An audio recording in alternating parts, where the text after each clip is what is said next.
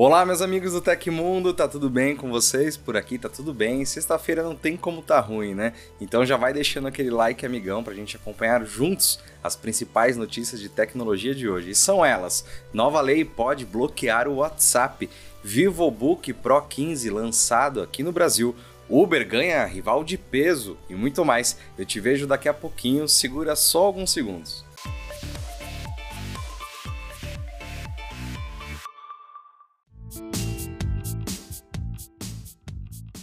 A Asus lançou no Brasil o VivoBook Pro 15, notebook que se destaca pela ficha técnica avançada, prometendo performance profissional para executar diferentes tipos de tarefas.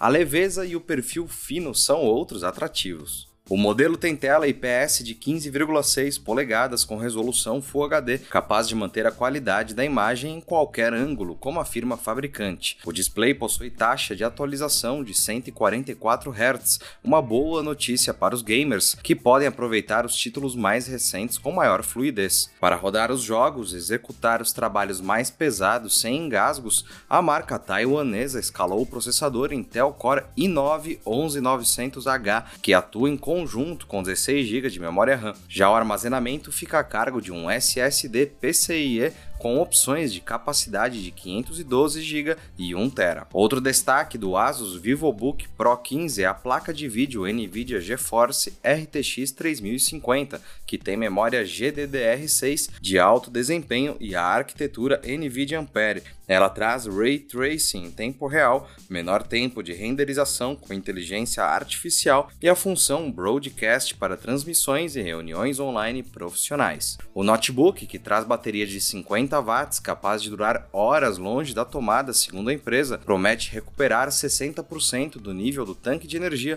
em apenas 49 minutos. Ele custa a partir de R$ 9.999, valor sugerido pela fabricante para o mercado nacional. E em caráter promocional, o Asus VivoBook Pro 15 pode ser adquirido com desconto de R$ 1.000 até a meia-noite de hoje. Para aproveitar a oferta é só utilizar o cupom I9ASUS na loja da marca ou na Amazon. É muito difícil esperar por um produto que tá para chegar aqui no Brasil, né? Ainda mais quando ele chega custando três vezes o valor original. Por isso, hoje eu vou te dar uma dica sobre como comprar na gringa, economizar e ainda garantir cashback com a Nomad. No aplicativo da Nomad, você pode abrir uma conta internacional aceita em mais de 180 países, totalmente gratuita e comprar o que quiser usando dólar comercial, bem mais barato do que o dólar turismo que você encontra em casas de câmbio e em cartões de crédito internacionais. E se quiser comprar de várias lojas diferentes, não tem problema. A Nomad trabalha com redirecionadores que recebem seus produtos e enviam para o Brasil com desconto. Quer conhecer mais sobre a Nomad e economizar nas suas compras internacionais? Então aponte seu celular para o QR Code e utilize o cupom TECMUNDO20 para ganhar até 20 dólares de cashback na primeira remessa. E quanto maior a remessa, maior o cashback, mas corra que o cupom vale até 15 dias após ser inserido no aplicativo.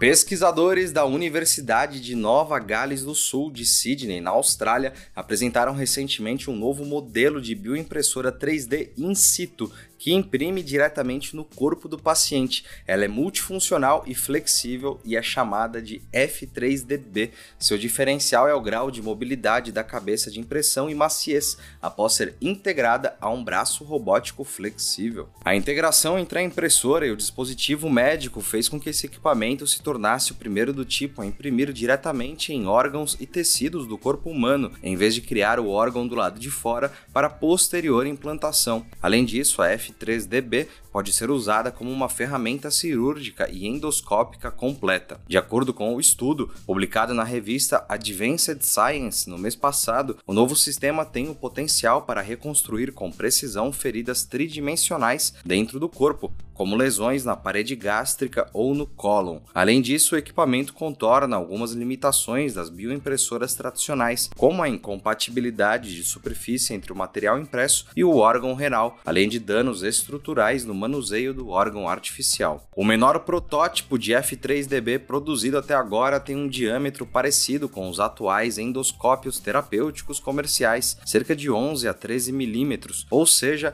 pequeno o suficiente para inserção no trato gastrointestinal humano, mas, de acordo com os pesquisadores, essas dimensões poderiam ser reduzidas ainda mais para usos médicos no futuro. Finalmente, para testar a viabilidade da nova tecnologia, a equipe analisou a efetividade celular do biomaterial vivo após ser implantado com a nova técnica in situ. E os resultados mostraram que as células não foram afetadas pelo processo. A maioria delas continuava viva após a impressão, além de continuar a crescer nos próximos sete dias seguintes. A contagem, uma semana depois da impressão, revelou quatro vezes mais células. Muito interessante, né? Se você ficou interessado sobre esse assunto, você pode acompanhar na notícia aqui embaixo do Tecmundo. E o chefe do WhatsApp dentro da Meta, Will Cathcart, se pronunciou sobre uma nova lei em trânsito no Reino Unido que inclui países como Inglaterra e Escócia.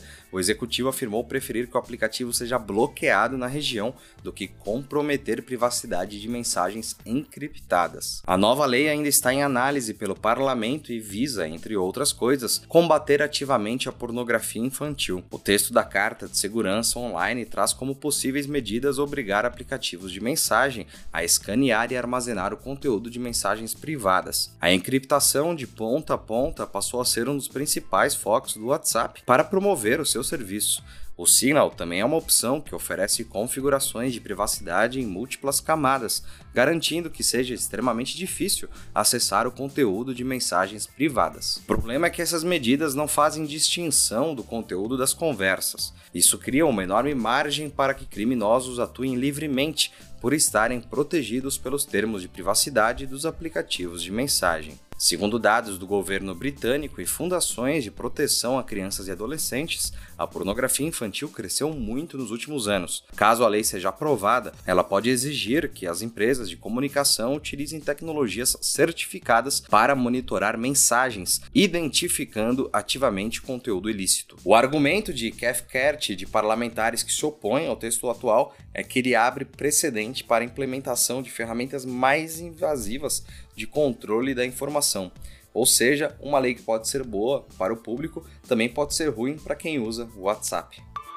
E a cidade de São Paulo vai lançar um rival direto para serviços como Uber e 99. Em anúncio, a prefeitura da cidade revelou o Mobizap SP, um aplicativo dedicado ao transporte individual de passageiros a nível municipal, ou seja, uma Uber do governo. Uma das principais vantagens do aplicativo é cobrar uma taxa fixa de 10,95% em cima das corridas realizadas pelos motoristas, ou seja, eles devem ficar com 89,5% do valor sugerido. Além disso, como não há tarifa dinâmica, a solução promete ganhos mais justos. Quanto aos preços que deverão ser cobrados aos passageiros, a prefeitura destaca que as diferenças devem se dar exatamente em horários de pico, já que não há tarifa dinâmica nesses períodos. Em horários regulares, os preços devem ser equiparáveis com outras plataformas. A proposta é manter a mesma taxa fixa cobrada aos motoristas por esse período, mas com a possibilidade de atualizar o valor do tempo rodado e da quilometragem por viagem. O aplicativo Mobizap SP já está disponível para download tanto por motoristas quanto por passageiros. Ele pode ser utilizado nas plataformas Android e iOS. Entretanto, neste período de lançamento, não será possível solicitar corridas, já que a Prefeitura de São Paulo depende do cadastro dos motoristas. Não há, porém, uma meta específica de cadastros para que a plataforma entre em funcionamento. Logo, ainda não há uma data certeira para que as corridas comecem a ser feitas de fato. Os pagamentos poderão ser realizados por cartões de crédito e débito pré-pago, dinheiro físico e também por uma carteira digital que ainda deverá ser implementada.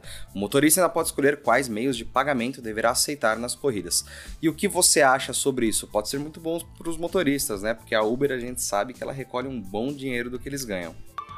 E a Google anunciou o fim do antivírus nativo Cleanup Tool do Google Chrome para Windows. Parte do próprio navegador, a ferramenta detectava e excluía softwares indesejados e suspeitos, os UWS, que poderiam afetar a experiência do usuário. Segundo a Big Tech, o recurso deixou de ser necessário após a queda nas descobertas de UWS e nas reclamações dos usuários. Um exemplo disso é que a função foi usada por apenas 0,06% das pessoas no último mês. Para a gigante das buscas, o recurso Navegação Segura, o Safe Browsing do Chrome e os antivírus atuais estão sendo mais eficazes no bloqueio dos programas indesejados. Além disso, a empresa está reforçando a segurança da loja loja de extensões do navegador. O Google também revelou que está ampliando os esforços no combate ao roubo de cookies e outros malwares. Para isso, a empresa tem usado fluxos de trabalho de autenticação reforçados para bloquear e-mails de phishing e ações de engenharia social. O Cleanup Tool será descontinuado a partir do Chrome 11 para Windows, disponibilizado na última terça. Então, os usuários não deverão encontrar as opções de verificação de segurança ou redefinir e limpar no menu de configurações do navegador. E especialistas de segurança identificaram 16 vulnerabilidades graves em drones da DJI.